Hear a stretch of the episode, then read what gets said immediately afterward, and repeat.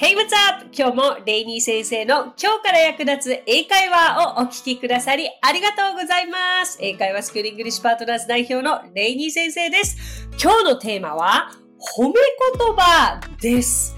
第120回、そして第129回では外見や変化への褒め言葉をピックアップしましたが、今回はその復習も兼ねて仕事を頑張ってて偉いねとか、毎日頑張っててくれてありがとうなどの褒めたたえる英語表現から好きな人へ送る心温まる英語表現を紹介していきたいと思います。こちらリスナーの方から質問をいただいております。そしてリクエストもいただいておりますのでご紹介しますね。ニックネーム、黒猫さん。ベイニー先生、はじめまして。私は最近韓国のアイドルにハマっています。私の推しはオーストラリア出身で英語が話せるので、いつかイベントで推しと話す機会に備えて英会話を勉強しています。とにかく相手を褒めたいと思っています。Cute や cool など以外に仕事を頑張ってて偉い、毎日頑張っててくれてありがとうなど相手を褒めたたえるフレーズが知りたいです。推しはネイティブなので少しカジュアルな感じで、レイニー先生がお子さんを褒めるときに使うフレーズの応用でもいいかもしれません。その他、推し活に使えそうなフレーズがあれば、よかったら教えてください。ということで、黒猫さんありがとうございます。すごく楽しいリクエストです、これ。そして、韓国アイドルのオーストラリア出身というと結構これ絞れてきますよね。私の中でもなんか大体、うーん、あのグループのあの人かなみたいなのはあるんですけれどもね。多いですよね。韓国の今、第一線でバスターたちのオーストラリア出身の方たち。ねえ。うん。いやいやいや、でも、なんでしょうね。すごいですよね。もう、英語も韓国語も使えて、うん、それから第三、まあ三つぐらいの言語は操れて結構当たり前になってきつつある K-POP アイドルたちですけれども、彼らも、だから韓国の、うん、今日本人とか、あのタイ人とかも、あの韓国ですごく頑張ってますけれど、彼女たちとかも最初って挨拶しかできなかったって韓国語で言ってましたね。だけど今は日常会話も当たり前にできるし、韓国語で歌も歌っている。だから皆さんが英語を学ぶっていう感覚と本当に同じなわけですよ。彼女たちが特別なんじゃなくて、まあもちろんその私と同じ崖っぷちで明日私はアメリカの高校でどう生きていくか。彼女たちは明日韓国でもうそれを武器にして仕事していかなきゃいけないっていう中でどうしていくかっていう、その必死さと焦りがあった時に言語を学ぶ本領って発揮できると思うので、そうそうそう。だからみんな同じスタートラインではあるわけですよね。まあ、anyway。あの、結構これ今日の あの、考えるのすごく楽しくて、最終的にじゃあ私がもし推しにあったら、こういう風な声掛けするよっていうところまでご紹介していきたいんですけれども、まず、えっ、ー、と、ぜひ皆さん120回目と129回目も復習がてらご覧いただいて、あの、お聞きいただけたら嬉しいんですけれど、129回で結構こう、推し活アイドルとか、あの自分の好きな人に伝えるのにおすすめの表現を紹介してたので、ちょっと復習がてら、また再びご紹介しますね。例えば、今って握手会とかね、コロナが明けたらまた戻ってくるんですかね。何かそんな時とかに、あなたの笑顔が好きですと言いたければ、I love your smile これ最高ですよね。でもこれ別にアイドル相手じゃなくても、あの、お友達に伝えることもできますし、だって、今更なんかすごく笑顔が素敵なお友達がいたら、なんか笑顔素敵だよね、笑顔が似合うよね、とか、こういう会話って普通にあるじゃないですか。だから、Oh, I love your smile というふうに言うことできますよ。love という言葉は、あの、想像以上に重すぎることもないです。I love you は結構、愛情表現では深い方ではありますけれども、like を超えて、ものすごく好きなものを表現したいときに love。うん。Oh, I love Tokyo! I love Disneyland! わかります？こんな感じですよ。はい。それから、えー、そうですね。あの、まあ、おまあ、ちょっと推し活が、推しながらっていうことでしたら、まあ、私の頭の中ではあくまでこう、アイドルとばったり街で遭遇したり、握手会でというのを、まあ、想定して、皆さんもそこをちょっと具体的にイメージしながら、このフレーズをと思ってほしいんですけれど、You made my day ですね。これはあなたが私の一日を作ったという直訳になりますけれども、これは何か嬉しい言葉を相手からもらって、その日がなんか最高の一日になったなっていう時に使うことができます。ピンときます？うん日本語で近いのは、You made my day. あ、今日最高の一日になったみたいな感じかな はい。あと、そういった例えば韓国アイドルだったりとか、まあ、あの、海外のアーティストでも、頑張って、じゃあ日本に来た時とかは日本語を喋ろうとしてくれるじゃないですか。そういう時に、こう、言語を褒めるっていうのは、すごく相手は嬉しいと思います。Your Japanese sounds perfect. うん。私はすごい Your English sounds great とか Your English sounds perfect って言われた時にとってもとっても嬉しかった記憶があります。はい。ぜひ参考にしてみてください。あとは今日着てるそのアイドルの衣装がかっこいい、似合うって言いたいときは It looks good on you とか I love your outfit うん。あの、洋服は clothes って思いがちなんですけれども、clothes って言うと布のことですね。だから、outfit。アウトフィットの方がよりネイティブっぽいので、あの、これは覚えておいてください。あと、アイドルの方たちって髪型しょっちゅう変えるじゃないですか。ですから、I love your new hairstyle. 新しい髪型好きですって。とか、I love your hair color でもいいかもしれないし。うん。と思いますね。まあ、ここまでが実は129回で、実はもう紹介はしているんですけれど、多分当時って、お友達に対しての褒め言葉として、これらをご紹介してたと思うんですけど、実際これって推し活相手にも使えるなと思って、びっくりしました。はい。で、ここからは私が大好きなテイラー・スウィフトさんに万が一ばったり、どうしよう、どこだろう、渋谷とか？そんなキャキャ騒がれる場所に来ないか、スーパースターは。どこなんだろう？とにかく、とにかく、ばったりと、スーパースター、テイラー・スウィフトさんに街中で会った時に、私は絶対これを言うぞっていうフレーズを考えてみたので、皆さんも参考にしてみてください。もうね、思いが溢れすぎててね、多くなっちゃうんったので、サクサクいきましょう。まず、これごめんなさい。順番もう全然、めちゃくちゃですよ。あまず、私だったら、日本に来てくれてありがとうって多分伝えると思うんですよね。Thank you for coming to Japan. Thank you for coming to Japan. まあ、ここから結構出てきますけど、Thank you for 何々っていう言葉は絶対に皆さん、あの、頭の中に入れておいていただきたいフレーズです。何々してくれてありがとう。でもそうですよね。日本来てくれてありがとうって思うじゃないですか。はい。なので、これを考えてみました。あとは、I always listen to your songs. うん。で、まあ好きな曲はもう一つには選べないけど、特に好きなのはこれですとかもいいじゃないですか。より具体的にね、相手に伝えられたらと思うので。I love all your songs. And it's hard to pick my favorite. But recently I listened to 何々 the most. うん、なんかこれ私まあ、うん、パパッと考えてはみたんですけど、全然もっと言いやすい言い方もあるのかなとは思います。まあ、シンプルにはしてみました。あなたの曲すべて好きなんです。I love all your songs. で、その中で一つ選ぶのは難しいです。And it's hard to pick my favorite. でも、最近はこれを聞いてる。But recently I listened to Cornelia Street the most. とかタイトルね。だから、例えば違うグループ好きな方はこれをそのグループの曲名に当てはめてみてください。あとは具体的に、まあ大体そのスーパースターたちが日本を訪れる理由ってコンサート開催じゃないですか。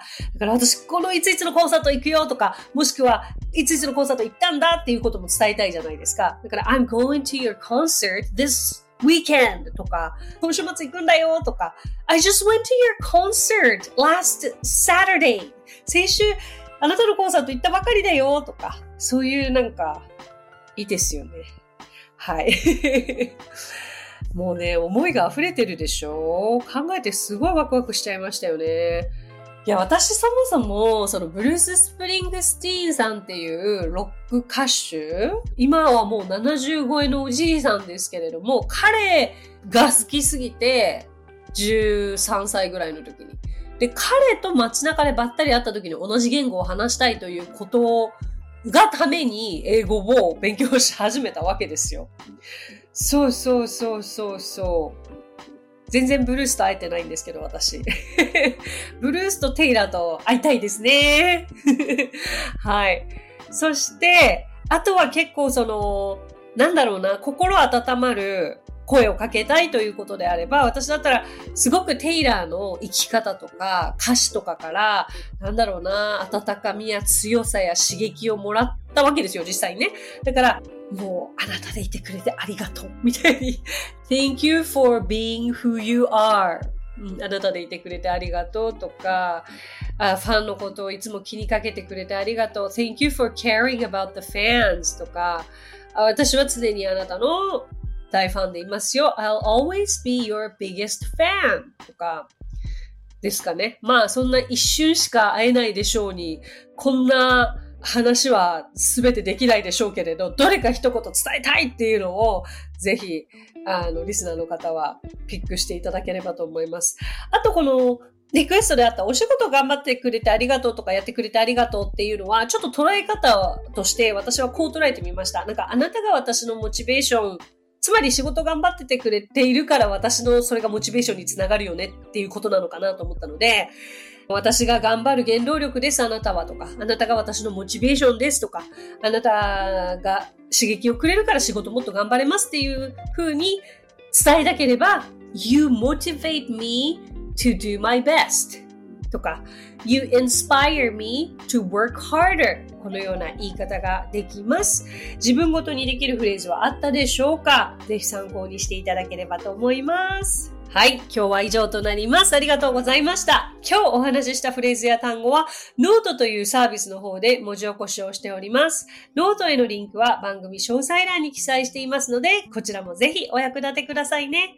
さて、今回も番組へのコメントもいただいております。ご紹介させてください。ニックネーム、妄想ネイティブさん。ああ、いいですね。これ妄想から始まりますからね、すべては。imagination。はじめまして、今年51歳のおばさんです。レイニー先生のポッドキャストに出会い、毎日聞いて2年くらいになります。高2で初めてカナダのエドモントンに1ヶ月のホームステイ。短大1年でもカナダ・バンクーバーに1ヶ月のホームステイ。あっという間の夢のような時間で、今でも私にとってかけがえのない思い出です。あれから30年、子育てに仕事に英語とは無関係の生活を送っていた時に、このポッドキャストに出会い、英語が好きで勉強していた頃を思い出しました。仕事では全く英語とは無関係ですが、たまに外国人からの電話があり、皆さん日本語が上手で、英語でのやりとりではなく、アウトプットする場もなく、ただただポッドキャストを聞くだけだと思っていました。そんな時に近所に住んでいる甥っ子の娘を預かった時に連れて行った公園に同じ幼稚園の外国人のお友達に会いました。でもいざとなると頭は真っ白でしたが、なんとか What brought you to までは言えましたが、最後まで言わずとも理解力に長けた奥様は、ご自分たちの自己紹介と日本に来て4年などいろいろお話ししてくださいました。なんとか言えたフレーズは I was born and raised in Hiroshima でした。聞き取りはできても言いたいことの1割も言えないもどかしさ。しかしながら英語を喋ってやるという血が騒いだ日でした。そして改めて英語の勉強を頑張ろうと誓った日でもあります。今後もアウトプットする場はあまりないとは思いますが、自分なりのペースで頑張ろうと思います。これからも楽しい番組作りを応援しています。ありがとうございます。いや、頑張りましたね。I was born and raised in Hiroshima よく言えました。What brought you to Japan?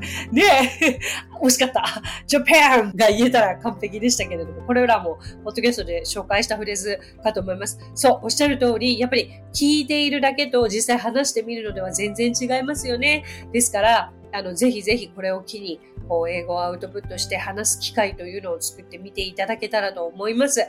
あもしよろしければ、イングリッシュパートナーズ、私がやっている英会話スクール、あ体験レッスン、お待ちしておりますよ。ありがとうございます。さて、この番組ではご感想やリクエストなどお待ちしております。番組詳細欄にあるリンクよりお気軽にご投稿ください。そして Apple Podcast ではレビューもできますので、こちらにもぜひレビューを書いてもらえると嬉しいです。また、Spotify でもレビューを投稿できるようになりました。Apple Podcast では番組全体へのレビュー投稿でしたが、Spotify ではエピソードごとのレビュー投稿になりますので、こちらにもぜひレビューを書いてもらえると嬉しいです。それでは最後に今日のあれこれイングリッシュ。あれこれイングリッシュはですね、私が代表を務めております、英会話スクールイングリッシュパートナーズの講師たちが出演している番組でして、今2日に一遍新しい動画が配信されています。YouTube、Instagram、Facebook、X、そして TikTok で配信されてますので、ぜひぜひご登録お願いいたします。そんな中から私が今日皆さんにお届けしたいのは、Sorry, Excuse me, そして Pardon の違いです。なんかどれもえごめんなさいとかすいません系の単語だよなって思いがちなんですけど、それぞれ使う場面が違うので、ご紹介しますね。結構日本人って sorry ってすぐに言いがちなんですけど、sorry というのは、まずごめんなさいと素直に言いたい時とか、何か間違いを犯した時に使うものなんですよ。例えば、遅刻してごめんなさいと言いたい時には、sorry I'm late のように使います。だから結構道を聞くだけですみませんと言いたい時に sorry から始める必要は全然なくて、そういう時は excuse me と言えばいいです。相手に失礼のないように先に相手を気遣うときとか、すみませんと同じような感覚ですよね。すみません、お手洗いはどこにあるかわかりますか ?Excuse me, where is the bathroom? このように使います。最後に pardon これは、まあ、いろいろと使い方はあるんですけれども、正式な場面でごめんなさいと言いたい場面で使います。すみません。もう一度言ってもらってよろしいでしょうか ?Pardon, can you say that again? このように使うことができるので、ぜひ参考にしてみてください。So that's it. Thank you so much for coming by. Thank you so much for listening. 今日もレイニー先生の今日から役立つ英会話をお聞きくださりありがとうございました。皆様とはまた来週第200回目でお耳にかかりましょう。Till then, bye! さあ、ここでレイニー先生の活動を紹介させてください。まずは、レイニー先生が運営する英会話スクールイングリッシュパートナーズでは、私たちと楽しく生きた英語を身につけたいという方を大募集。マンツーマングループ、キッズすべて出張レッスンとオンラインレッスンで行っています。また、英会話の講師も大募集。女性だけの募集になりますが、東京23区内で出張レッスンができる方や、オンラインレッスンで早朝や夜のレッスンができる方、海外在住の講師なども募集しています。ぜひご応募お待ちしています。詳しくは、イングリッシュパートナーズのホームページを検索してみてください。